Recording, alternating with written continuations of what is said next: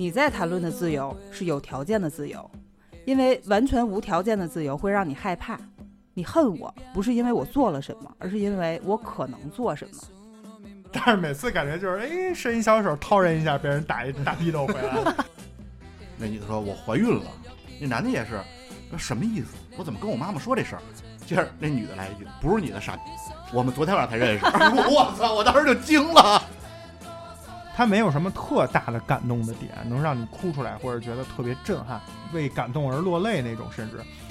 但是他却对自由啊、乌托邦这些关键词的讨论给出了一个命题。这个影片也让我觉得一是一部最接近幻想的现实电影，但是我觉得这个电影就是重新定义了国家主权这些概念。如果有梦，我觉得在这种浮躁、压力大的社会和年代下，就很不容易了。有梦就去追梦，就去大胆的去造梦。本期星空影院玫瑰岛的星级指数是七点四分。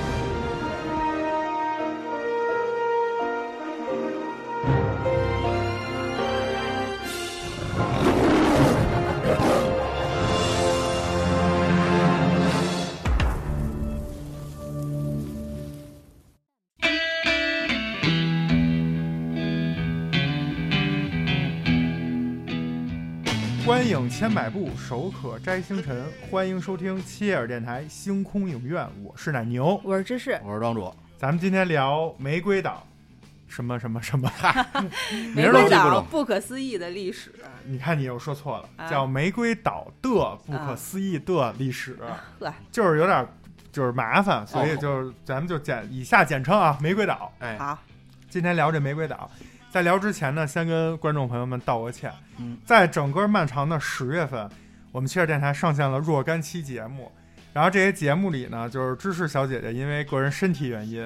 时不时会有一些这个咳嗽、咳卡的。我们已经尽量的去避免这件事的发生，并且在不管是后期的制作还是在录制的当时，都会有就是芝士一扭头我们就收，嗯，然后芝士一回来我们再说。但是因为有一些。连贯呀，包括情绪到那儿了，很难避免啊。可能大家就是听的时候会偶尔有一声一两声这种震咳啊，对，这个就是抱歉啊，没办法，就是嗯，知识也不容易，啊对吧？三级嘛，嗨嗨，换季也提醒大家多注意保暖，别感冒。这期节目没准十二月才上呢，还在聊十月份的事儿。没事，那也跟大家说一声，因为前面很多期我每次都想说，每次都忘了，今天正好想起来了，就说一句，好吧，给大家报个歉啊。怕年三十的鞭炮太响。咱们赶快来到这个玫瑰岛啊！先跟大家快速说一下，玫瑰岛这个电影是说什么的。首先，对吧？它是根据真实事件改编。对。其次呢，它讲的是一个，反正我个人啊，以前没看过这种电影。它讲的这题材，我觉得比较新颖。他是一个哥们儿，在当年啊，就是就是上世纪的事儿了啊，一九六几年，对，很很早很早很早的时候，自己在公海上应该是建了一个岛，对，建了一个自己的岛。他不是，他反电影里也反复强调，他不是找到了一个岛，哎，他是自己建了一个岛，而且是字面意思，他不是说就是我意淫说这就是我的岛了。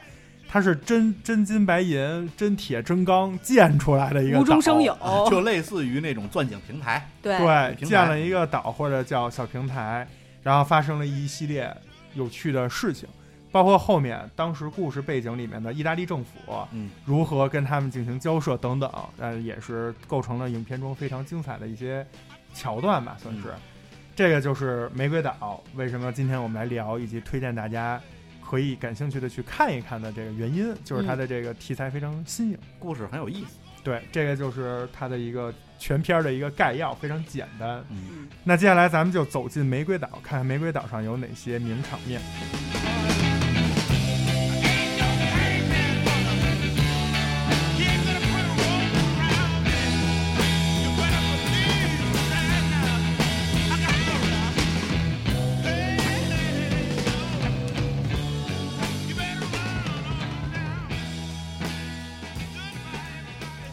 One，名场面。哎我先说一个没发生在玫瑰岛上的，嚯，嗯哎，这是男主刚开场没多久，跟一帮哥们儿那儿喝酒，结果呢打赌打输了。毕业晚会，哎，对他自己还说呢，我没输哈，我没输，就那种直男，我没嗯输，惩罚可以，但是我没有输。对啊 他的点是我没有喝啤酒喝输，我是因为中间中间停下来要说话，哎，结果酒被参赛选手二号给夺走了。对，就是我没有输，然后说，但是还是受到惩罚什么呀？就是惩罚就是下一个进酒吧的女性，她去搭讪，并且要亲吻，要亲吻一下。对，哎，然后这个哎巧他妈给巧开门，巧到家了。哎，巧到家了，哎，进门的是谁呢？是他的前女友。嗯，然后他跟前女友进行了一番简单的交流啊，忆往昔。忆往昔的过程中呢，就聊到俩人啊分手了，说当时、呃你爸爸讨厌我，就说这女方的爸爸讨厌他。这女方说呢，说其实也不是那么讨厌，就有那么一点儿讨厌。但是毕竟呢，你要考虑到在意大利跟俄罗斯比赛的时候，你把他的电视给炸了，而且还差点让他失明，所以呢，那些讨厌也并不是很过分。对，就是应该的。对，然后，而且呢，你从来没有因为这个事儿跟我或者跟我的父亲道歉对，从来没道过歉。啊、男主就特别坚持的说一句：“我那个叫内向爆炸。”就是那女主不论说什么，都告诉你，告诉女主这个就是内向爆炸。对他的意思就是内向爆炸和你嘴里说的把我们家电视机炸了不是一个事儿。对，不是一个事儿。对，特别理工直男、工科男的感觉。而且我当时还特意查了一下什么叫内向爆炸啊。外向爆炸呢，就是梆往外炸，炸出东西来；内向爆炸强震于咱们就是这这楼，嗯，把这楼炸了，你不能说炸到哪儿都是啊，就往里爆，不落下来。啊当时我看到这样的点是，内向爆炸怎么可能把他爸差点炸着他爸呢？嗯，是不是？所以我当时一直在犹豫这个点，就后来没给我解释。可能吓多少也会有点，比如说屏幕崩出来蹦出来，对，或者是就是精神上可能吓的，可能还是他这个手艺不到不到位。从电影中能看出他确实不到位。对，然后我再说一个名场面，嗯我这个名场面是什么呢？就是接着庄主这说，他们俩争吵完，反正因为各种各样的原因，感觉这个全世界都与我为敌。嗯，然后这个男主的一身才华，他这个学建筑，然后自己还造汽车加引号的才华。对造汽车，给人修电视，反正就是车真绝了。对，反正就是各种吧，这个加起来，就这些才华无处释放。嗯最后呢，他就是突然间就是有一想法，就是去建一岛，嗯就是其实也是影片的主旨，就是说到建岛。然后建党这块儿呢，就是他一直带着刚才咱们庄主说跟他参加啤酒比赛的这好朋友、好基友，好基友，这大胖子，嗯，这啤酒哥，因为这哥们儿就是从头到尾都是喝酒，而且这 哥，这我觉得带这哥们儿主要原因是哥们儿属于富二代，对，有钱。有钱，他们家是轮船厂的，嗯，然后他们有轮船，为什么轮船厂呢？你看这就都合理了，嗯他这有船让他们俩去选址啊，去什么的，嗯。包括去潜水看人家怎么去修那个，人 特逗。人那儿看，哥们儿一一帮看着，人人家俩工人在海底就是穿着那个潜水装备在那儿作业呢，胖哥们儿啤酒哥也穿一潜潜水衣服在后面偷看，人家俩工人还回头看着，他还说没事儿，你们做你们的，继续。跟监工似的，特别逗。为什么要说他这胖哥们儿从头到尾都是喝啤酒呢？因为他们俩从有计划去做一个岛，到真正终于付出实践了，拉着那个大钢筋去了。嗯，那一天建岛的第一天，居然这哥们儿也是喝多了，多早上起来，太逗了早上。起来。这哥们儿也坚持说，我喝的不是烂酒，我喝的什么什么什么葡萄白葡萄酒。对对对，喝的是酒，然后我这名场面就是，他当时明显就是精神不正常。那男主还在那说，待会儿咱们怎么操作，还在那说咱们就是这个一些叫什么物理或者建筑知识。嗯，那哥们儿你看站在船头已经嗨了，啊就开始脱衣服，根本就耳朵里没听见男主说什么，自己就在那儿就是感觉都就是灵魂出窍，嗯然后他是叭就跳进去了，跳海里了。对，然后那男主啊，在床上都疯了，还说啊，对，你就按你自己这做吧，你这么着，最后就是你就死了，把我自己一人留在。说着呢，那哥们儿其实半醉半清醒，嗯，哥们儿直接自己去，就是去建岛了，开始、通过一些咱们就不说了，感兴趣的朋友可以自自己去看一下一个一些某种原理。就是喝多了的这个啤酒哥已经开始建建造这个岛的根基了。嗯然后在建造岛的根基的时候，这一块整个的 BGM 非常轻松，然后镜头给到这个胖哥们儿，这个胖哥们儿啤酒哥坐在那大大铁管子上，嗯。说这辈这是我这辈子最开心的时候。就这一句话，我觉得，呃，是我就是最喜欢这部影片的一个画面，嗯。因为它其实也代表了后面整个影片给我的一种感受，就是它不光是追求自由，重点不在于追求自由，在于为了自由去付出了实际的行动。对嗯因为这个啤酒哥为了自由，为了建这个岛，偷了他爸保险柜的钱，对还冤枉人家那工人，工人，然后还费劲偷艘船，然后拉着这些就是价值当时多少多少钱呢？那一说那男主都傻了，买了这些就是建岛的东西。几十万、上百、几百万，对，在一九六几年，一九六几年的几百万可是大钱。对，嗯然后就是把这些所有的东西都拉到一个看似非常可笑、非常就是滑稽、就是不可想象的那么一片绝对的空海上，嗯什么都没有。哥们儿往海里一跳，就开始自己动手开始搭建了。哎，嗯就这个过程，我觉得他的这种开心，我能体验得到。嗯我觉得非常值得学习。就是当你自己也经历过类似这种的事件之后，你会觉得那种开心是拿什么东西都换不来的开心，成就感非常大的成就感。这个是我觉得啤酒哥贡献了一个影片，在非常早的时候就把我认为的主旨的一部分给表现出来了，直接直接通过台词儿。我觉得非常精彩，这一拍的，哎，刚才我说的是女一号出场的那一个名场面，下面啊我说女二号，嗯这女二号出场也特别逗，贼逗啊。开始在厕所蹲着，然后就是一番操作，明显就是测这个怀没怀孕，嗯拿着出去了就赶紧穿衣服。我打断你一下，你怎么这么懂啊？他在厕所拿的那个东西，我还说这干嘛坐这儿怎么冲上麦片儿啊？开始我在这某一瞬间，我以我看着他在那么接东接尿着嘛，就你明显觉得，哎，他好像是在测怀孕，我也是，但是他但是他但是他倒那东西的时候，我就迷迷惑了，我说、这是什么邪术？嗯，就是拿尿泡茶之类的。你想的是邪术，我想的这就是怎么把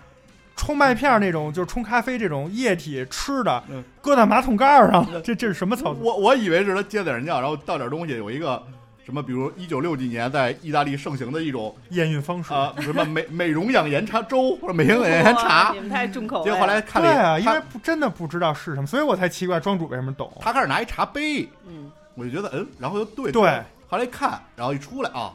他自己说的，他不说，我还真以为是吃东西。我在他第一步他接尿的时候，我怀疑他就是在，但是后来一倒东西，我有点，因为咱们现在都有什么所以验孕棒什么的嘛，咱们问一下知识那到底是啥呀？我也不知道那是什么，问我，我也不在那个你不是那年年，代的人吗？不是。那时候他可能还小，那时候可能那是他刚出生，三五岁，啊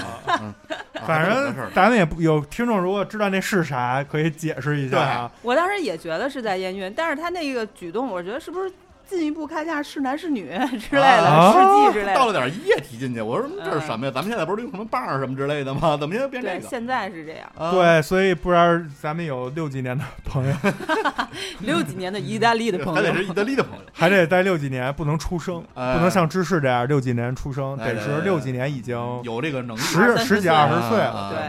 对，那现在可能得八十了。对，然后这个姐们儿出来之后开始穿衣服，嗯，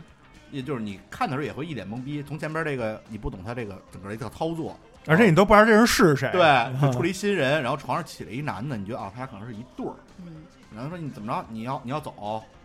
那你说我怀孕了，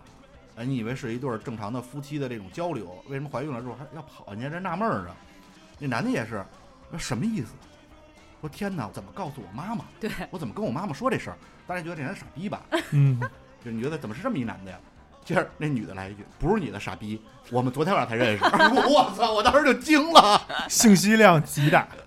对，当时你说，嗯，波湾奈，就仅仅这几句话就把这女的整个的一个就人物的性格就完全体现出来了，包括她的这些一些相关的背景，嗯 操，太牛逼了！对，因为这个也对这个就所谓的女二后面为什么能参与到这个岛那岛的一个高官，对吧？她为什么能成为这个核心力量，嗯，以及他的这个人设和他所代表的这个状态，对做了一个非常大的介绍。他入岛的最主要原因，对，对，嗯，我看这电影的名场面有两个，嗯其实都跟这个男主的这个地位和形象，也不叫地位吧，就是他做这件事情在岛上啊，毕竟有点小地位，身份哎，哎身份是有关系的总。统也闹戏呢，也是高官，对，一号员工是吧？首先第一个就是他和意大利政府硬刚，嗯这硬刚不是面对面啊 battle，而是通过电话。这场戏呢是男主到欧洲委员会去上访，可以说是啊，然后正在这个他那个欧洲委员会的负责人其实已经下来接见他了。这个时候他有一传达室，嗯室内的传达室，电话响了，然后一看是找这哥们儿的，就是找这男主的，是谁呢？是意大利内政部长。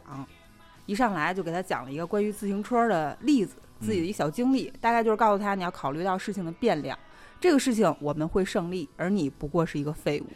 啊，直接就给他就是这种威威胁。但是男主说什么呢？说你在谈论的自由是有条件的自由，因为完全无条件的自由会让你害怕，你恨我不是因为我做了什么，而是因为我可能做什么。这句话就让我嗯机灵一下，嗯，我就觉得哇你也一机灵了，啊 一机灵了，嗯然后就感觉特别像一个国家或者一个民族领袖该有的那种思想高度，就是脱口而出的这种，明白？就是他对对他对所谓的自由，以及意大利政府当时给人民的这种自由，嗯，就是看得很透彻。嗯对他他自己最起码在心中，他有了一番比较。当然他有一些理想主义啊，但是就是觉得他太理想，太理想了，啊是吧？但是他就是根植在他内心的，就是这种向往自由的精神。嗯他更像是小孩儿。其实类比到我自己身上，我就记着我小时候也问我妈类似的话，啊就是我说我觉得没有自由。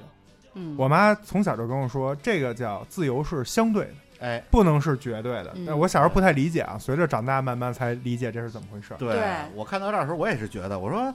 你看你刚才说，你觉得他是一个国家的领导能发出的言，嗯。但是我反而跟他相反，我在这儿觉得他就是一个小孩儿过家家儿似的才能说出这种话，因为对，你像他意大利的那个部长也说了，说你没有掌控一个四千万人的这么一个生活，嗯啊，他可能也不知道中国有一句话叫“没有规矩不成方圆”嗯啊，所以他就是就是自由散漫，这是老师当时给我的评语，就自由散漫惯了，你知道吗？四字真言是吧？老刘，他这个是一种赤子之心，嗯，就，特别像高中生说说白了，对是吧？就是小孩儿过家家儿说白了小过，家家，就是但是就是影片的理想和浪漫就在这儿，你们俩说这个，就是就是就是芝士说那个，就是年轻时的我。嗯，嗯，我要是年轻时看到这个，我觉得没准我也去试试去。对。对然后庄主说这个就是现在的我，现在。对，就跟当时呃，说个题外话啊，当时我看就是我挺大岁数看的，就是捷克凯鲁亚克的那个在路上，啊啊我当时就觉得，如果我是十六岁时候看，这就是我的圣经。嗯，然后现在我二十多岁、三十岁再看的时候，我觉得这就是一傻逼。太理想了是吧？对它就是人的不同阶段，对成熟度不同，看到同一件事情，可能表达或者看的全面度没有那么全面。嗯嗯，还有一个名场面，也是男主让我觉得挺燃的一个小片段，就是在影片的结尾的时候，男主女主其实已经破镜重圆了，是吧？又回那玫瑰岛上 重，新登上那艘破船，哎，对，旧船票，完了，真的是登船了，你记得吗？那那女主找他，我能上船吗？对，涛声依旧了，他们真 real 涛声依旧。对，完了第二天一觉醒来，门口多一战舰，嗯也是惊了嗯。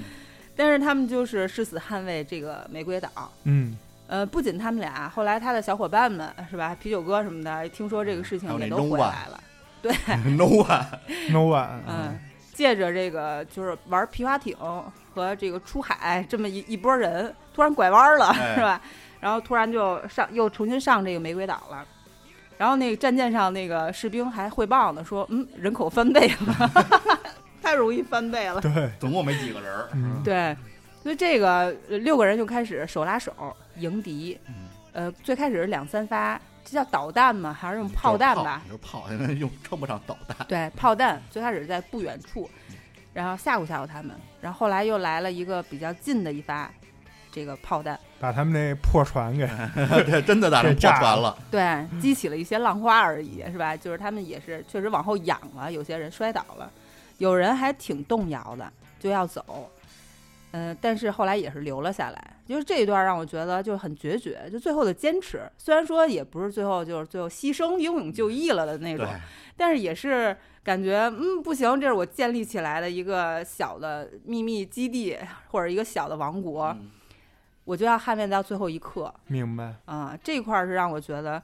呃，但但是同时是三个场景，第一个场景是我刚才说这个，第二条线呢，画面是切到意大利政府在那儿什么握手合影，哎，哎，这个就挺讽刺。同时还有第三条线，就是那欧洲委员会那老爷子，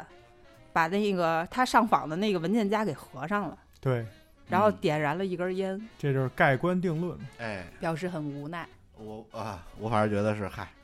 孩子玩也玩了，闹也闹了，该让大家大人收拾了，啊是这感觉。嗯嗯嗯，有一种，知识说这个，我其实我特能理解。借着你这名场面聊两句，嗯，就是看到这儿的，我瞬间让我想起来了前前两年看的《诺曼底登陆》，哎，特别像，我觉得，我不知道他有没有借鉴啊，就是拍那个借着就是参加那个什么滑滑艇比赛，因为也是诺曼底登陆最后也是就是那船不够用嘛，嗯，就是官方的，然后就是动用当时这个港口的一些民用船，然后那些民用船就是五花八门，什么样的都有，嗯，大大小小的，千奇百怪的，对，大家一起插着国旗，然后去迎接这些撤退的士兵，跟当时看玫瑰岛的那个最后也是去拯救他们那个特别像。嗯，但是我后来当时还有一个疑问，就我还说那个 No One 就是上来以后穿一个那跨栏背心儿，六几年那跨栏背心儿，冷不冷？就是那些 红裤衩儿，冷，他说我进去换件衣裳，对，红裤衩，红泳裤，剩下就剩下那些船去哪儿了？走了。对我一开始以为他们会停在军舰和玫瑰岛之间，嗯，那意思就是我们拿人肉筑成一个对吧防线，你让你没法轰我们，因为你不可否认，他们那比赛绝对就是为了来拯救这个玫瑰岛，就是赶快就是临时召召集了一波人，人不是说真的去为了去比赛的，但是那些船都走了，我执行了，我这二五仔吗？这是我操！一见军舰害怕了。人家能去就不赖了。你想想，你为了你们家门口小卖部，你家门口小卖部叫强拆，你你站在那点儿，准备吗？准备 对血肉之躯。但是我以为会是会像诺曼底登陆那样，就特别壮观，就都是百姓去去维护。当然这不一样，这是维护一个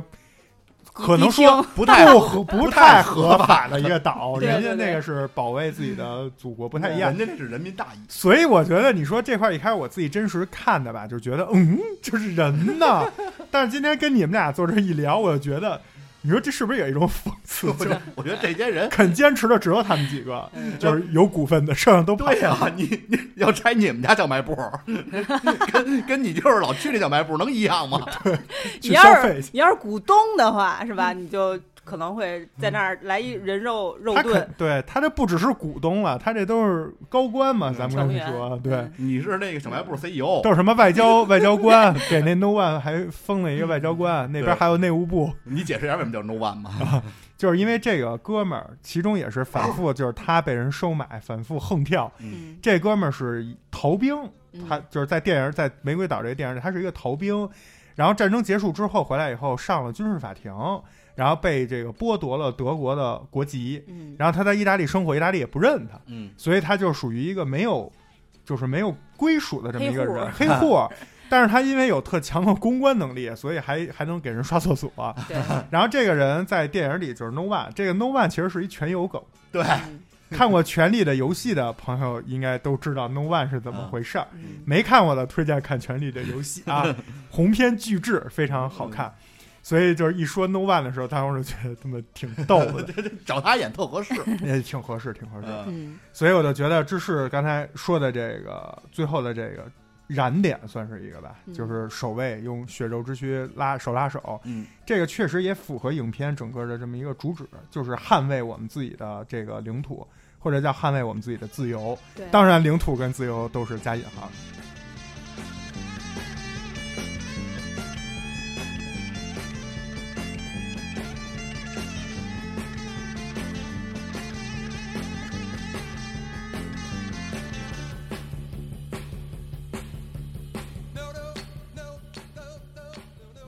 Part Two，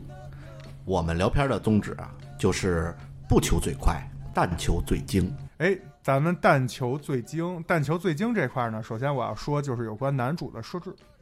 嗯，我觉得这个是影片非常不错的一点，就是他的男主的设置，我觉得非常真实。为什么？他是真真正正的被无数次的拒绝，也被无数次的不理解，包括他爸，其实从始至终虽然也心系着他这儿子，但是真的是不支持也不理解。就是一科学怪人，对，包括还有很真实的失败，这个我觉得也很重要，因为很多这种传奇类似类似于啊传奇传记式的影片，这人基本是一一帆风顺，一路开挂。或者是前期非常各种屎，但是后期绝对是一路开挂。但这部影片呢，恰巧反套路，就是前期非常顺，后面就是一路跌，跌到最后就是就彻底 GG。破发了都。对，包括他也有被欺骗、被忽略，对吧？嗯就这些，我觉得很真实。他不是说这哥们儿就是一天才，就是钢铁侠就无敌了，嗯，有钱、有颜值、有有智商、有团队、有有表演能力、有战斗力，就无敌的存在。这哥们儿不是感，觉什么都没有。这哥们儿就是屌丝。你说这几项，我觉得一项都对不上。但是，他就会有很多，比如说特啤酒哥嗯是吧，能提供一些原材料和钱。呃屌丝逆袭，然后能找到一些反正不太清醒的人帮助他。对，其实你仔细想，他说我们这岛上这几个人，什么流浪者，什么未成年怀孕者，然后还有 No One，感觉都是一些就是代表了我们这个岛，就是包罗万象，我们就喜欢收纳这些自为自由而战的人。但其实你想想，这些人为什么陪他玩？都是怪鸟。都是就活不下去了，不来这儿就是没没没地儿去了。你想是不是像不像咱们上学的时候，这学校里有那么几个怪鸟老聚一块儿，小团体，就那种。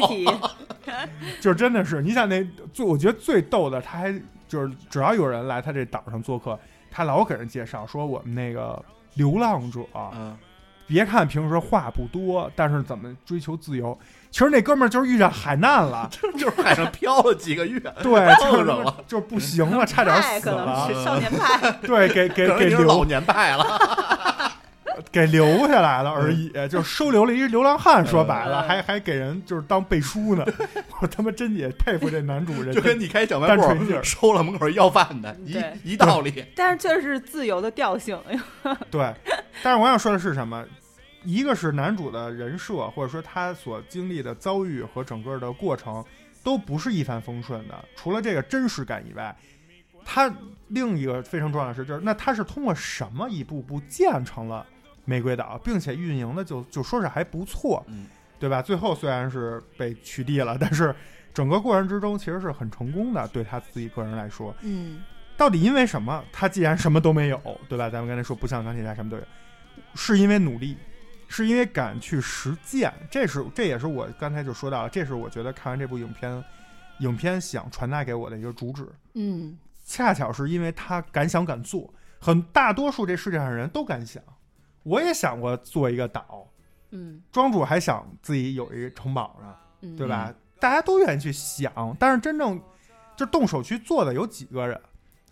对吧？那这个男主最起码他去做了，那我觉得他经历了后面这一段的人生，对他来说非常的精彩了。我觉得虽然很短暂，或者说未来可能也不会再有人，甚至未来那个特务局都盯着他了，嗯，对吧？因为确实也派特工去找他去了，然后他还把那特工给腐腐蚀了。对我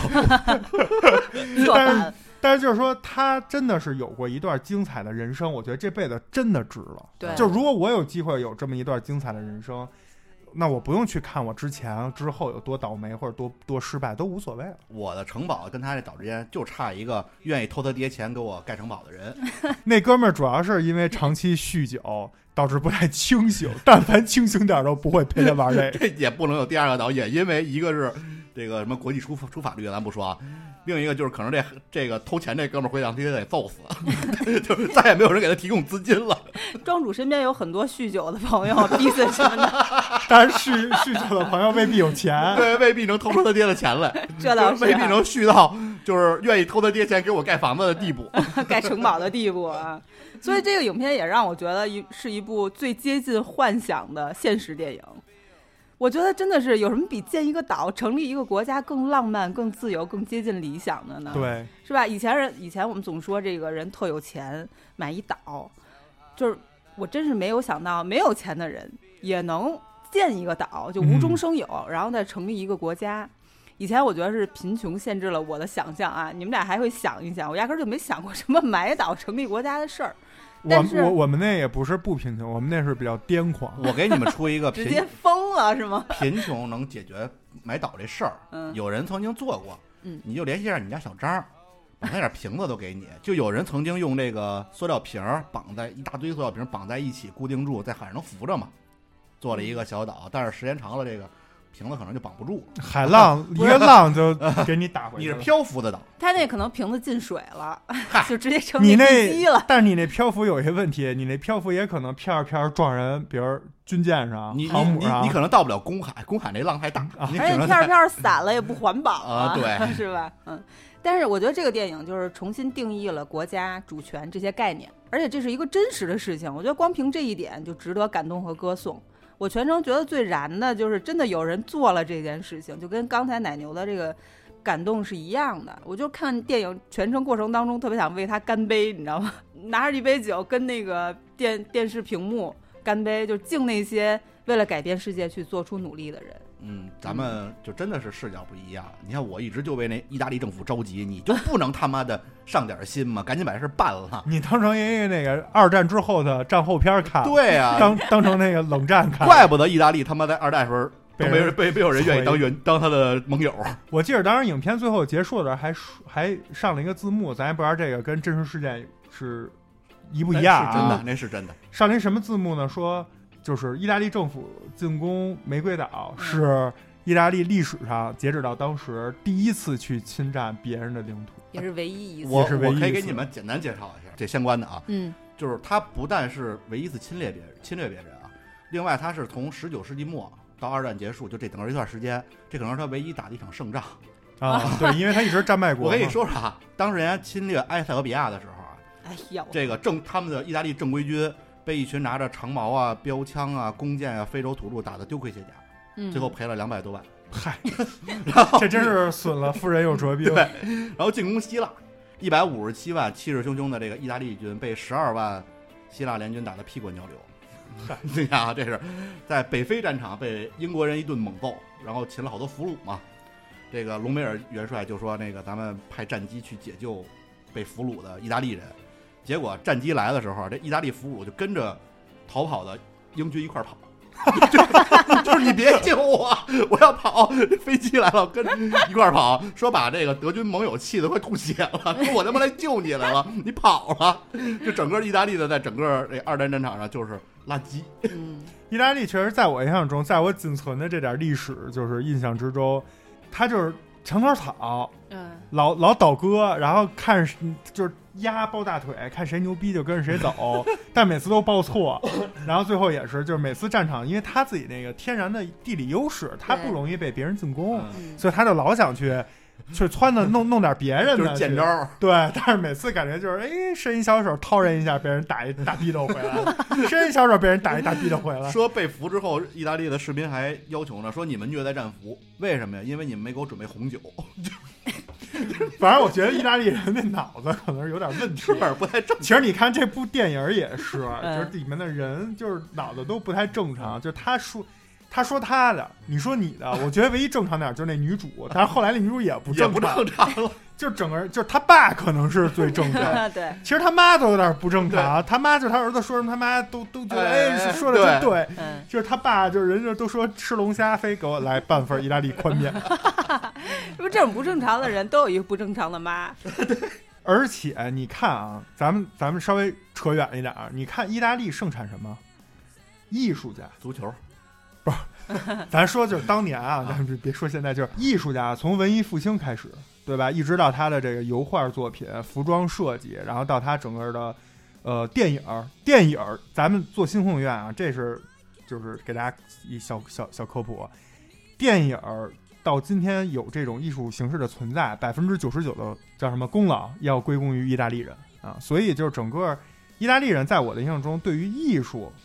是非常有成就的。但你想想，往往艺术家是什么人？是还有面子，是不是就是玫瑰岛上这帮人？嗯，嗨，就是这种奇奇怪怪的艺术家。我觉得艺术家可能比他们在某种层面上啊，至少在为人处事上，可能比这哥们儿还好点儿。反正我觉得艺术家就都挺怪，嗯古怪性格。所以你看，这些人能成就艺术，但是在战争啊，在这种正事儿上，包括这部电影里庄主召集的这个意大当时的意大利政府，也都是他妈急死我了，这帮人！奇奇怪怪。我觉得，啊嗯。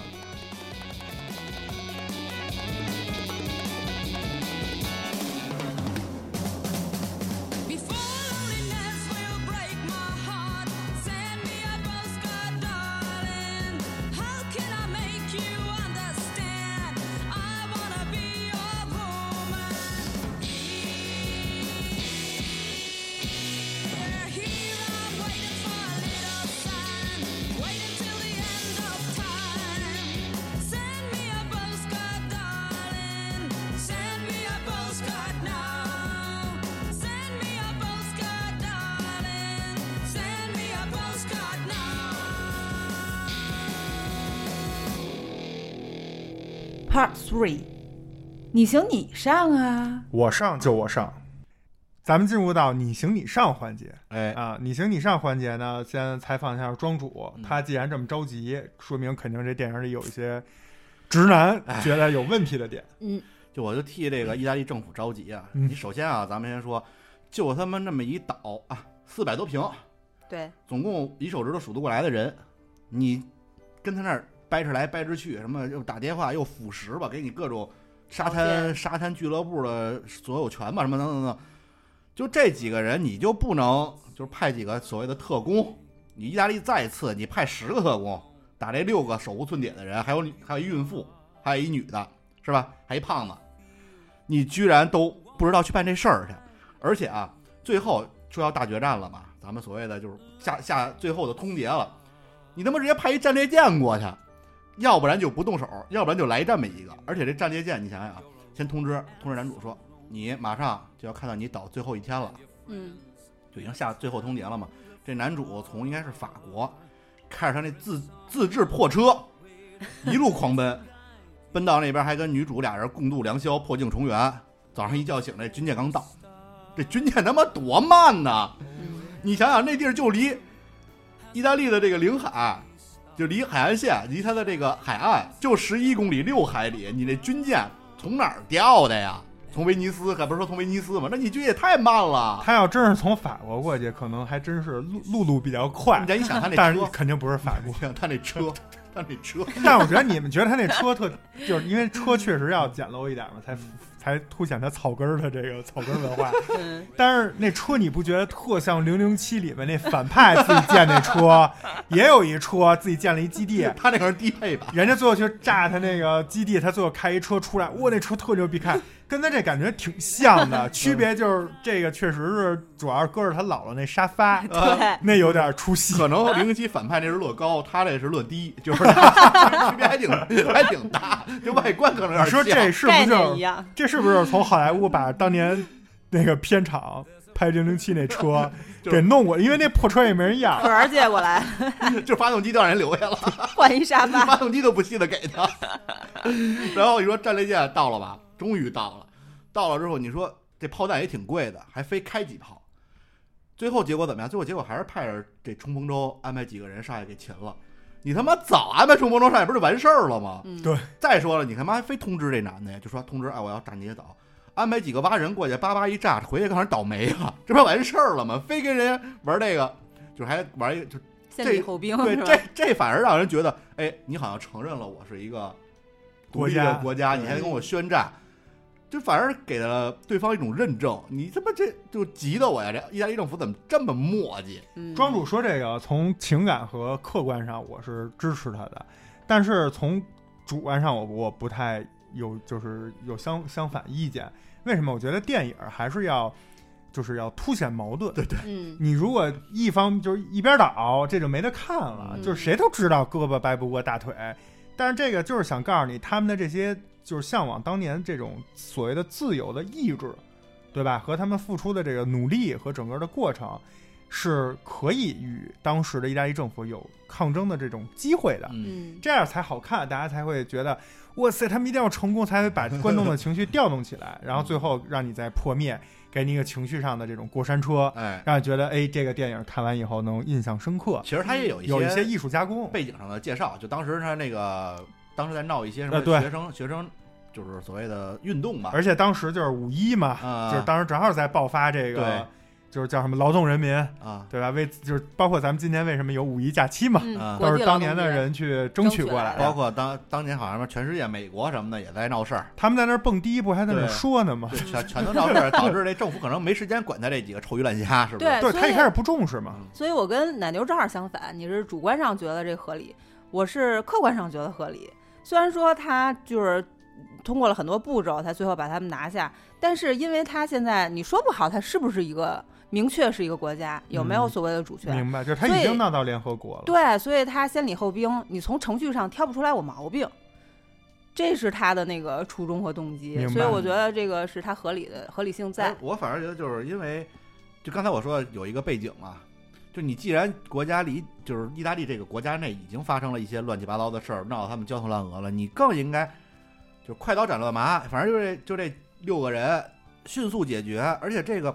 没有虽然闹到联合国，但是并没有在那个最终确认说他是一个他只是说他要受理，他是受理，受理的过这受理之前你就解决倒霉了，倒沉了，发火山爆发，这倒霉了，是不是？你把这解决了，还那耽误军舰，耽误这个士兵的时间，我反而觉得就是意大利有点太磨叽了，那几个炮弹确实是挺浪费的。对，有点浪费，挺浪还有贵的一炮弹，是，所以咱们这期其实特别该请荷兰妹来跟咱们聊，哎嗯因为你看她学这专业，生活的这个城市海牙，嗯嗯，她如果看这个电影，肯定有她没准儿就是她有她更深一层的理解，所以我也就是觉得，如果咱们听众里有学这个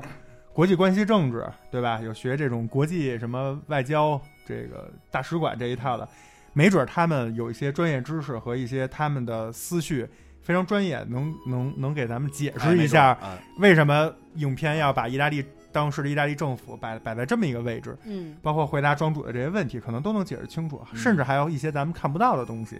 那就请在我们的评论区给我们留言，哎，告诉我们，就是以你的专业或者以你的理解，包括有很多这个这种国际政治、国际关系的这种粉丝爱好者，嗯，可以大家聊一聊，说一说这部电影，我们三个就是老百姓嗯。聊的可能是电影里面的事儿，但是您要是能知道更多，也可以跟我们多互动，嗯，哎，好吧？我还说，哎，就如果有对军事非常感也感兴趣或者非常了解的人啊，也给我们留言。当时我看这片儿的时候就有一个疑问，嗯，这个战列舰啊，一般的吃水深度啊，大概在十米左右啊、我不知道它吃水在十米左右，它得需要多深的水才能让这船呃正常运作？不是说呃这十米，我不知道是不是吃水十米就十米深的水就行啊？那肯定不是，那不是托底了吗？对，就是比如十一米的水就行，我觉得应该不是这样的啊。但是你想想它那个平台，我估计也不会太深。那太深，你想怎么那管子它怎么下去焊的呀？嗯是？吧？所以这战列舰在那儿开合理不合理？如果有懂这个军事，因为我没查到这个它需要多深的水才能才能开，有懂军事的也帮我解答一下。嗯，那我再说一个你行你上吧。我说的这个是电影本身的啊，嗯我说的这个是什么呢？就是说，我觉得电影整个的特点，或者说它的调性，或者说它的一个让人就是记住的那唯一的一个标签儿，嗯我觉得应该再明显一点。就我这不算挑错，但我这个应该是算是更好的建议。比如说啊，你把这个整个拍成搞笑，嗯，或者整个拍成讽刺，或者整个拍成，比如说你用全都是对比，就刚才知识说的几条线对比，就是你有一个电影本身的特色，从不管是讲述故事的手法上，还是镜头语言上，如果你有了一个鲜明的特色，加上这么一个新鲜的题材，我觉得会是一个上乘之作。但是现在只是有一个牛逼的题材，从电影拍摄的过程之中非常普通，就是它没有一个特别明显的特色。嗯那如果这个题材过多少年被大家就是非常熟知，或者有很多类似的，当题材不再新鲜的时候，你就很难缔造一部经典了。嗯所有的经典除了故事本身好，肯定也是要有一个电影这种表现形式上的一个卖点。但是这个电影确实是，我不知道是拍的着急，还是为了刻意去追求这个所谓的真实事件，而导致设置了很多边框，让它没法儿在电影这个就是手法上有一个特色。这个是我觉得美中不足的一个点吧。嗯，我认为啊，它不单是这个电影的这些设置，包括它的人物的一些转变，人物的设置也是有一些问题的。你比如说，不论是女主还是那几个股东，他们都这个转变到最终大决战的时候转变都太快了。嗯。你看，咱们先说先说女主，女主跟男主上一幕就在最终决战见面之前，上一幕见面是什么？是女主跟自己当时的未婚夫在看电影儿，俩人看 电影儿，然后这男主也不不知道怎么着就找着了，反正这个 对，反正可能下安了 GPS，就就摸进去了，嗯。摸进去，然后就跟这个女主进行一番交流，说我要去什么国际这个法庭去告意大利政府什么之类的，让这女的给他就默认都没有请求，就默认说你是学国际关系的，你就是我的律师。这女的一脸懵逼，你谁呀、这什么情况？就给我来这事儿。然后女的就跟他说说那个，反正给他，跟他就给他拒绝了，然后就回回这个电影院里跟未婚夫去看电影了。这是他俩上一幕再见面，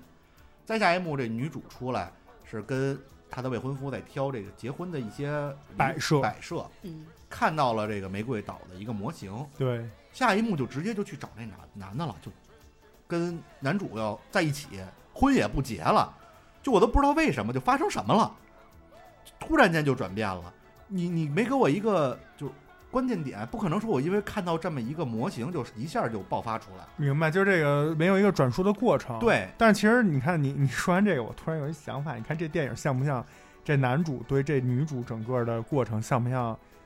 三顾茅庐？嗨，就是三请诸葛亮，对，是不是这意思？但是三请诸葛亮真的是三次请他出山帮我打官司啊！但是三次请诸葛亮也是第三次去了，诸葛亮见他了，而不是第三次去完还没见走了，诸葛亮自己屁颠屁颠来了，不是这样的。对，所以确实是对呀、而且要跟你同生同生同生共死，这都不是说我见你一面帮帮你，可能我的专业知识来帮你，是我跟你同生共死、啊。它中间其实有一些铺垫，只能说，比如说那个这个女主他们家自己聚会的时候，她端着从厨房准备好的食物出来，路过一个小电视，电视里正在演这个事儿，她也会停下来看，然后电视里是大概的意思是说这个岛不太行了，嗯，然后然后大家存在很多质疑，然后看女主的特写，她是皱眉的，对，就是她在心里，她嘴就是刀子嘴豆腐心嘛，她嘴上各种呲儿的这个屌丝男主，但是她心里通过皱眉这些，她对于玫瑰岛的感情是正向的，对，嗯她是，而且他最后其实也有一句解释说，我听说很多，我听很多人说，你建这个岛是为了我，就这个算是铺垫和后续的一个解释，但是也我也理解庄主说的，确实在直接的这种转变上没有给一个交代。我觉得他可能就是是，比如说他听说你做这个岛为了我，但是这听说不可能是看完那个之后，一堆人跟他说说，哎，你知道吗？肯定是之前就是断断续续潜移默化、慢慢断断续续的。我觉得，就比如说，针对女主来说，如果她看到意大利军舰要去炸这个岛，针对女主来说，这个转变我觉得是 OK 的。但是她没有，她不是因为这个转变，反而那几个所谓的股东，这帮二五仔们啊，转变也让我觉得有点太突兀了。二五仔先是背叛了所谓的，总统 就就他们所谓的他们的总统，背叛了他们的、这个就是男主，背叛了他们这个玫瑰岛。呃，嗯有的人是因为利益，有人为了孩子。都是为了解决眼下的实际难题。对他，但是这些二五仔啊，立马把他这二五仔的本性啊体现的淋漓尽致。反复横跳，对，这边刚背叛完玫瑰岛，拿到利益之后，反手给意大利政府一背刺，对，嗯是吧？所以你说意大利 军事上老失败，是不是也是因为盛这种产人太二多墙头草？对，在整个过程中，除了这 No One 啊，他们这外交部长有了那么一丝动摇。你看这 No One，No One 是什么人啊？当时连自己的祖国都敢背德叛，国都背叛了，当逃兵的主。嗯然后结果后来在面临这个过家家的玫瑰岛，跟他自己切身的利益，就是一个，当然也说了，说你你你怎么能这么快就得到这个呃俱乐部的使用权啊，这个所有权呀、就是这很难得的这么一个利益摆在他面前，哥们儿居然就也没签字儿也大义凛然，就让就因为外面说特乱，然后他说今天的到底是怎么了？然后那个来找他签字儿的人说，听说他们要炮轰玫瑰岛，对，你就不能签完字再去吗？是不是？先得着。所以很多电影的通病吧，就是对于一些小配角的这种变化、人物的这种就是心理过程，确实你可以理解为篇幅呀也好，什么也好有限，交代不够清楚。嗯我记得咱们之前聊《星空影院》聊过，具体哪部我忘了啊，就是咱们聊过好多部，我当时也说过这个问题，嗯就是什么配角立不住，嗯反派立不住，经常会遇见这个问题，对吧？可能是时间的原因、篇幅的问题，没法给这些小配角一些更多的心心路历程的过程。我是觉得他可能把这个冲突做的想做的大了，就是他把所有除了他那个喝酒那哥们儿，那酒哥们儿只要有酒就行，那酗酒那哥们儿，其他人都背叛了他们玫瑰岛。嗯你这几个人都同时背叛，然后同时转变，或者说你比如这几个人有一部分背叛了，然后剩下的人可能坚守玫瑰岛，然后这对这一两个背叛的人进行一些刻画，可能会更好，或者说这些人都背叛了之后，有一两个回来的，没都回来，这我觉得可能更真实，刻刻画那一两个人可能也更对他来说更好刻画。因为这些人就都回来了，就没有为什么，比如那个大孕妇挺着肚子就回来了，那那至少至少那个签字那 no one 还有一个问说怎么了，这还有后后续，大肚子什么就看一眼就回来了，就特别的敷衍。嗯嗨，这个就是不同人不同性格吧，我觉得，因为还有一点就是男主也无条件的包容他们。嗯其实你像《海贼王》也是，举个例子，《海贼王》最早最经典的那一幕，就乌索普不是下过一次船吗？嗯，然后回来以后自己觉得能挑战路飞，结果被打成屎，然后说算了，我还是回来吧。然后路飞就说太好了，赶快回来吧。但这时候当时索隆说了一句话，哎索隆说咱们这船不是不是谁能想上就上，谁能想下就下的。嗯说要是我是船长，我就不让他上了，对吧？这就是不同的人当家不同的选择。那这屌丝男主就是爱玩过家家嘛，嗯所以也滋生了他们这种这个愿意反复横跳的这种可能性。他就属于那种小孩儿，今天我不跟你玩了，明天一块儿玩儿那种，是不是？还是过家家？嗯呃，那我再说一个吧，我再说一个跟影片主旨的。其实刚才咱们也说了，这部电影对于呃它的想表达的意思，除了说这个新鲜的题材，就是我操，就居然有这么一哥们儿干过这么一个事儿，嗯这个很不一般以外，我觉得他真的是也是讨论了对于自由啊、乌托邦这种概念，对吧？但是问题也恰恰出在这儿，这就是我觉得这部电影纠结的点。它虽然我们看完以后，首先我个人啊是没有看任何观影的一些前瞻的东西和看完影影片以后看一些网友的评论呀，或者一些公众号，我什么都没看。就我我现在对这部电影的认知就仅限于我自己看了一遍。嗯在这种前提下，我是通过真的是想了想，我才想到了说，哦，这部电影要告诉我们的是，自由乌托邦并不是就是想来就来，就跟庄主说过家家开玩笑的，他要付出血的代价，他有多不容易做做一个国家的这种形式存在，等等，这这是我去认真思考之后的。那我的问题就来了，如果很多朋友看电影是不愿意去思考，甚至有人觉得就是奶牛你思考的也不对，我没看到这一点，所以这就是问题啊，就是你影片的主旨到底是啥呀？嗯我觉得问题是哪儿呢？或者你行你上，我行我我给他来出一主意，对吧？你不如让男主说一句，或者男主有一口号，你不要反复说，这就烂了。但是你哪怕有一句，就是有一个明确的说法，就很深刻。或者是最后，比如说当那个就叫什么舰，战列舰，战列舰真到面前，几个人手拉手的时候，另外几个人插科打诨的在那儿说一些有的没的。男主坚定的说一句，比如说什么自由是我们的什么什么，for freedom，就是就是对他给一个他给一个 slogan，你懂吗？这个就会高燃，你明白？就跟咱们之前聊那个舰艇女孩儿，舰艇女孩儿最后他爸说的那句 “go”，嗯那就是画龙点睛之笔，那就是漂亮的收尾。这个就少这么一个。然后刚才芝士其实，在名场里面说了一个，但那场景不对，他是在跟意大利政府电话里 battle，他是说气话呢，感觉。对他俩人是吵架的，嗯而不是给观众一个正向，或者说那岛他们在船上披着毯子被遣送回去的时候，看着那岛轰炸了，这一刻，比如女主过来说：“你有过后悔吗？”然后男主，比如说一句话，哪怕那男主说的是“最起码我还拥有了你”，就是就是把主旨画到爱情上，嗯我觉得也合理，就是它它有一个出口。但是看完这部，如果你不去思考的话，其实你不知道这部电影的主旨它在讲什么。它因为它又不是一个非常拍的非常精彩的一个猎奇向的一个就是传奇传记。它也不是一纪录片儿，对啊他们就不是那种说拍建那岛多不容易，建那岛的过程其实很短，它重点是在整个后面的这一套人物的变化上，但是人物变化上它又没有一个 slogan，嗯这样呢，我觉得是对整个观影的门槛儿以及能够欣赏这部电影儿欣赏到位的这种可能性大打折扣。你明白我这个逻辑吧？这样我我我，但是我是替这个电影儿觉得就美中不足。你你可能这样设置以后会损失一部分本身应该很喜欢这部电影的人，但是他最终就那一下没捅破这窗户纸，他 get 不到，因为你这又不是一个强剧情片儿，你可以走那种悬疑、模糊模糊的线条，给观众一些想象空间，这不需要。所以我觉得这也是他的一个就算是小问题吧。嗯，嗯欠一点儿是吧？欠一点。另外，最后呢，我也想说，这部电影其实就像刚才庄主说的，也像是我刚才自己瞎分析的，就是比如让荷兰妹啊，他们这种懂这这种专业学术方面的人，或者历史军事迷懂的人，他可能看到跟咱们不一样。所以我觉得这部电影确实对当年就是呃上世纪六十年代，对吧？当时的历史背景、国际形势，以及之前的咱们刚才提到的这些民间的当时正在发生的运动。以及意大利政府就是刻画成这样，他意大利政府到底在欧洲的这些政客眼里，他他自己本身有一个标签儿是什么，对吧？这些，比如咱们说俄罗斯是战斗民族，嗯，对咱们说美国就是就是霸权，老到处瞎管闲事儿。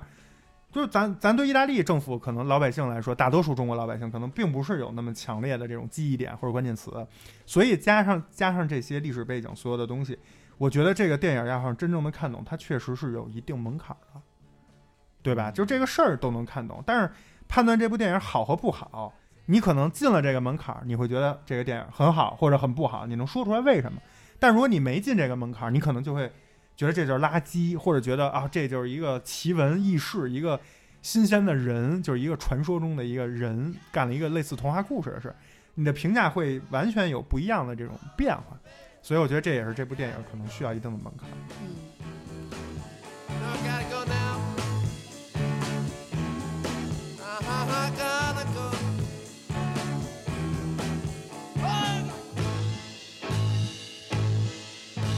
Part Four，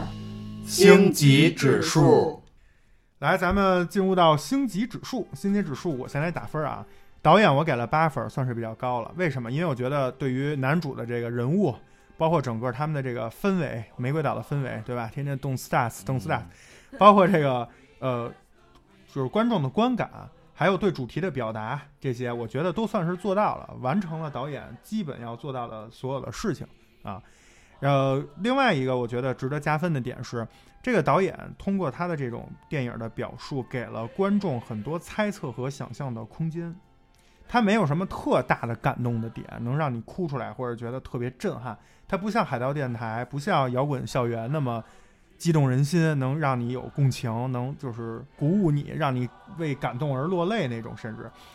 但是他却对自由啊、乌托邦这些关键词的讨论给出了一个命题。这个是我觉得再加上近些年确实少见这种主题的电影，我觉得是导演不错的啊。但是也有一个小小的问题是什么？就是，呃，看完以后我们能记住的是这个故事，可能记不住这个电影儿。嗯，这个是我觉得问题啊。但无论怎么说吧，我觉得这个导演让人看完一个就是神奇新鲜的故事，并且我我反正我个人能从中获得一些力量，正积极正能量。我觉得整个这个立意还是不错的，所以最终给了八分。故事这块儿我也给了八分。故事我觉得甚至说刚才导演或者说整个电影的评价里，一大部分功劳要归功于这故事本身，因为嗯确实是比较精彩。对对，而且这个男主在电影里的这一段人生也非常精彩了，算是对吧？哥们儿站那台上说：“我们连自来水都有了，我们来饮用水、自来水都有了，我要在这儿度过我的第一个夜晚。嗯”结果跟我想象中一样，就是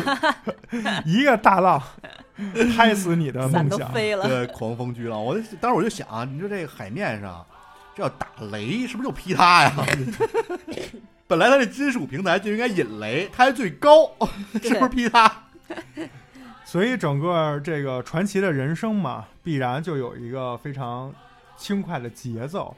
包括整个这个故事该有的起承转合，后面你意想不到的这种 BE 算是，或者前面的这种情绪的烘托，在整个故事情节剧本的处理上，我觉得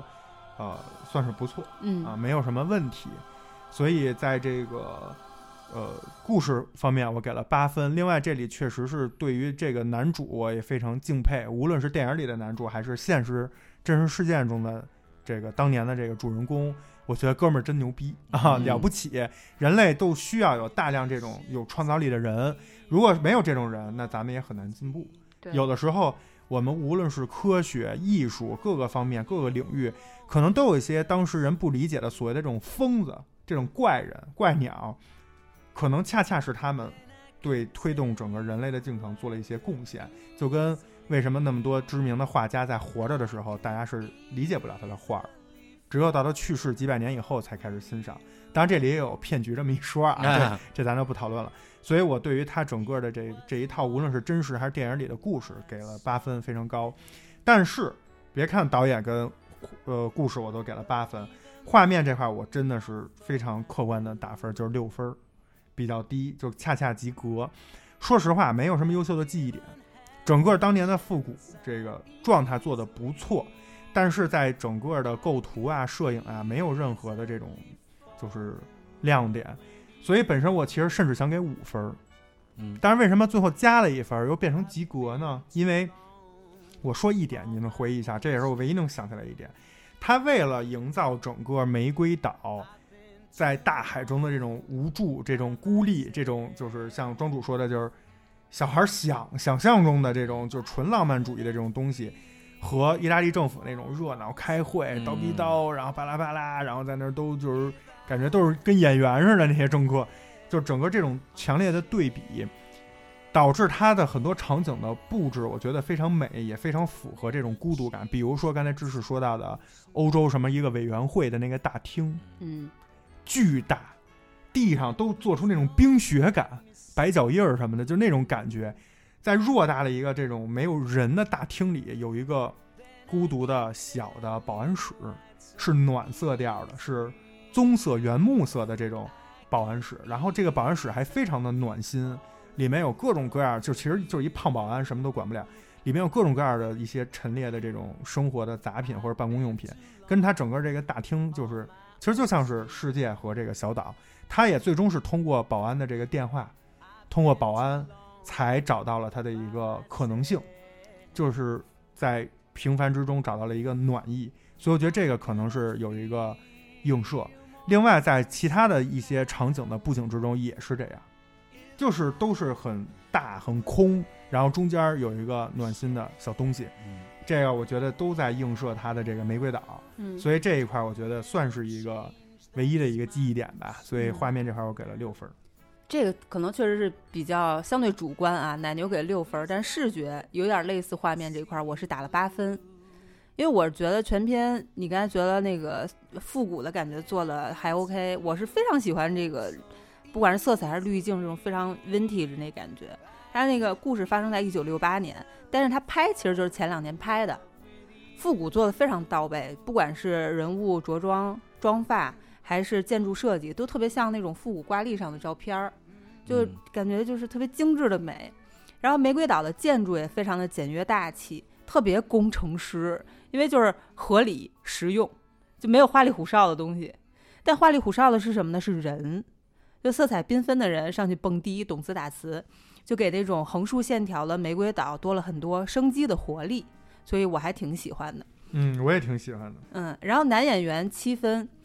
呃，男主的饰演者埃利奥·杰曼诺就是也是一个意大利的表演艺术家，我觉得他演的就非常真实，优缺点都很鲜明。说实话，我觉得这个角色不是特别讨喜，那我就老想抽他，是吧？他就有点弱弱的，然后甚至有点蔫儿坏，还特贱。还特轴。嗯就是你总想跟，就是生活中有这种人，我总跟这种人生气，你知道吧？但是你不得不说，他有有一点那种认真的可爱。就是有那种天才的那种感觉。对对嗯，这方面我觉得他是演出来了，很立体。包括他虽然追求自由之路很坎坷，经历了很多，但是他也有那种，嗯，像正常人一样的那种气急败坏的点。比如说他开车去欧洲委员会上访，但是他那车不是被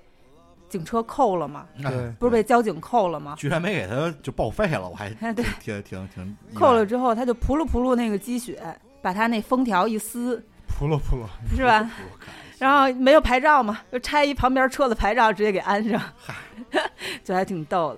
的。然后音乐是八分，他音乐用了很多六零年代的歌，音画非常的统一，统一到一个年代，没有任何的违和感，很和谐。但是这种和谐其实不仅仅表现在年份感上的和谐，它是那种自由的和谐，嗯，就自由感非常和谐。那个年代其实很多音乐都很自由，就是他真的是在玩儿音乐。就是比如说现在的很多乐队用了很多和弦，其实当年 Beatles 都已经扒出来了，是，就玩不出什么新的东西了。对，但是那个时候他们就真的是在玩儿，在 freestyle，那真正的 freestyle。影片当中呢有一个插曲叫《With a Girl Like Like You》，是一个英国摇滚乐队叫 The Chogers，就是血居人他们的歌。他们真的是就是皇后乐队给他们暖暖过场，嗯，就是可能咱们现在不太熟悉他，但是当年都是大咖。那首歌还挺有名儿的，当时嗯在电影里那个场景也非常的好看、嗯。啊，就是当时他们是就是就是我刚才说到的吃龙虾那一段，他有一个那个帷幔，就是在底底商饭馆的那个帷幔镜头从空中往下拉，哎呦，当时我觉得就特别 chill，有那个感觉，嗯呃，女演员啊，女演员我勉勉强强打了个七分儿，为什么呀？因为整个影片虽然它这个影片一切的在这影片里啊，它一切的发生的起点就是这个男主在某种意义上为了这个女主才弄了这么一个岛，还有这个事儿，但是这女主的戏份实在太少了，整个这个包括那个另一名孕妇的女二号啊，这两这两这两个女女演员的就演技只能说中规中矩，然后嗯镜头又特少。其实我感觉我本来想打就是将将及格，就没有大的破绽，将将及格的这么一个分儿。但是就是这个女主的颜值其实可以加一分儿。嗨，这女主还长得挺漂亮的。嗯，非常漂亮，哎，对。然后原著咱们现在就这应该叫原型，嗯原型我可能也给到七分啊，因为原型其实也是真实发生的。咱们开电影开头也想了，是在一九六七年的五月一号，这个乔治奥罗萨就宣布，哎，我要建国了，就乔建国。这乔建国呢，那就跟跟这一样，就刚才这边说的，就是在离海岸线十一公里，就建了这么一个玫瑰岛，用的是九条中空的管道，就跟电影里一样，嗯，就九条，所以这个地方应该不会特别深。所以那个什么军什么什么舰战，列舰我估计没戏。然后各再说一题外话，关于这种利用中空管道做支撑的技术，后来这个罗这乔建国呀还自己申请了一专利，这电影里说了，对，申请他说了我申请了专利，对，然后这是后，但是在现实中是后来申请的啊。然后在这个基本上一样啊，跟电影里包括什么酒吧、呃餐厅、夜总会啊，这电影里可能没有夜总会，还 有还有自己黑邮局，因为他发行了自己的邮票。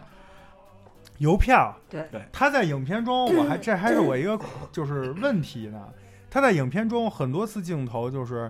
岛上全人在那儿动次打次动次打次，然后就男主自己坐在这个乱乱人乱乱世之中，有一个小桌子，坐在那儿老画一东西，嗯后面也没有一个交代。那邮票上就但是在影片最后，就是他放了这电影结束的时候，他放了很多现实中的一些真实的影像资料，包括一些珍贵的这种照片儿、黑白照片儿，其中还有他画的这个哎，东西。我还说这是什么？我一直以为是这是他们自己给自己国家画一旗国旗是旗，一邮票，其实也原来就是邮票也就是他们的国徽，他发行了邮票。所以我没看懂这一块儿。啊但是你这么一说，我觉得哦，那还挺精彩的传说中他们就有人相传啊，说他们在上面建了一电台啊，做了一个广播啊，所以有那个有那常问的，你们有没有广播？呃，没有广播，就因为这是传说，就没有人最终确认说他们有没有这广播。因为第一次是有一个那个巡，就是海海景，那海那点也特别逗，对 不关注的点特有不是你礼貌，关注的点不是你一平台，关注的是你有没有广播。有广播就不行。对，我就那么惊了。然后后来就是在现实中，就刚才我在你行你上也说了，说意大利政府呃这个处理的也实在太太墨迹了。在现实中呢，就是意大利政府认为这可能会打破你们这个什么乌托邦的这个想法啊，认为这玫瑰岛建立就是因为乔建国想逃税，你在公海上不用交税嘛。嗨，这有可能是真实，也有可能我觉得是政府给自己的这个行为找了一个这么一个说头。我再给你打破你的前面的一个想法，这个乔建国跟这女主，这女主就是电影里编的。这乔建国呢，当时在建岛的时候是是俩男的。嗯有媳妇儿有孩子，啊，孩子都挺大的了，嗯。孩子都觉得他爹是一怪鸟，所以他就是他很可能并不是说他爹就是特别坚持要在那岛，所以他很可能真的像意大利政府说的，就是就是为了逃税嘛。嗯然后就建了，大概在一九六八年，就是建国不到两年的时候，意大利政府派了四个宪兵以及一群收税官到这个玫瑰岛上登陆，并取得了控制权。就四个宪兵就把这事办了，没有什么战列舰。然后最后这个岛也是被海军给炸了。整体的当年的故事就是这样，但是后后续还有。到了一七年三月二号，这个乔建国去世了，他活到了一七年。在他去世之前呢，二零一七年，对，那不是刚前几年？就前几年嘛，他去世之前，意大利的潜水员从海底给他捞出了一块玫瑰岛共和国的这么一块当年的废墟的一块砖，嗯。就郑重的还送给了邱建国，并在上面写着说把很荣幸把梦的碎片还给造梦人，就是到最后其实大家已经认已经对他这事儿不是当年的那个批判，而是觉得他这事儿就很很厉害，明白啊。但而且咱们得说啊，当年意大利最后其实已经在轰炸了，就在进攻他们的时候，已经在某种层面上认定为他们是一个国家了，是这么一个情况。要不你也不用，你应该动用的是警察，而不是军队。对，警警察就可以了。然后这事儿我所以为什么打七分呢？是因为它有一些改编的成分，但总体大大体框架是一模一样的。但是改编成分有好的有不好的，好的比如说他把这个变成了一个梦，就变成了一个为了所谓的乌托邦、为了自由去盖了这么一个岛。但是不好的就是，我个人认为啊，就在女主就是奶牛可能很喜欢这个女主这条线，我个人认为这条线，他既然安排了一条线，又没有拍的很好，而且现实中在某种某种意义上，我个人认为是，呃，玷污或者说不尊重了这个乔建国最初的梦想。他可能就是为了自由，而不是在这个电影里说为了一个女人，为了或者说在某种层面上，是不是不尊重了这个乔建国现实中的妻子？嗯所以我在这个方面是有是有降分的。最终我综合评定大概是一个七分左右啊。所以这部电影就是，呃，当庄主说出了真相或者叫 真实中的以后，你就发现电影还是电影。嗯，现实真实是真实 现实很骨感。对，那你这么一说，我反而觉得那这电影还行，就是也算是给他给了这个建国一个 艺术艺术层面、艺术世界的一个圆满的梦。对，如果最后真的再把那一幕，就是当他老了之后，嗯，哎，那个潜水员把那块砖送给他的时候，我觉得是一个非常，而且他那上面有一句话嘛，把梦的碎片还给造梦的人，这也是等于解决了刚才奶牛说的少一个最后对嗯那个碰瓷烂。是吧对对，是吧？耶，有。所以，我们本期切尔电台星空影院玫瑰岛的不可思议的事情 历史，啊的历史，这一万米从头说，就是玫瑰岛啊。所以我们本期星空影院玫瑰岛的星级指数是七点四分。然后，影片本身确实拍摄各个方面吧，有一些美中不足，或者说改编，包括它的主旨，我刚才也提到了，主要是我这块提的，就是缺少一个真正戳你那一下的这么一个旁吃来。对，但是确实，不管是从改编呀，包括这个故事本身的稀奇程度和这个男主的这段精彩的人生，以及刚才庄主最后说完以后，我又又被感动了一次，就是说把。呃，梦的碎片还给造梦人，嗯可能有一丝讽刺在里面，就是告诉你这梦已经早就碎，人们都大沉沉海。都沉海底沉半个世纪了。对，但是也是一种尊重，嗯，就是还给造梦者，就是他还认可他造梦的这个事儿。对，这也是我之前刚才说过的。我觉得人类的进步真的是需要有这种大胆的造梦者，有这些疯子，有这些敢去想、敢去打破常规、敢去创造的人。可能是失败不成功，可能看起来像是儿戏，可能看起来很浪费资源，或者就是一个扯淡的东西。但是就跟投资一样，你不经过这么多失败，你哪来的那个九死一生？哪来的那一次成功？没有这一次成功，人类怎么往前前步进步？所以我还是非常鼓励大家去，如果有梦，我觉得在这种浮躁、压力大的社会和年代下，就很不容易了。有梦就去追梦，就去大胆的去造梦，真的是造，嗯，就是你得造起来，对不对？这岛就是他造起来的，对，所以咱们如果造不了岛，那在生活中也要造起来，做自己想做的事儿，不要就只是永远停留在想象中，嗯这样永远停留在想象就就没什么希望啊，要去付出实践。我相信这部电影整个团队也是想传达给更多影迷的这个这么一个主旨吧，嗯，那就是希望大家有时间有兴趣可以去观看这部《玫瑰岛》。嗯，好吧，祝大家观影愉快，好好吧。观影千百步，手可摘星辰。感谢收听切尔电台星空影院，我是奶牛我，是芝士，我是庄主，咱们下期再见，拜拜。拜拜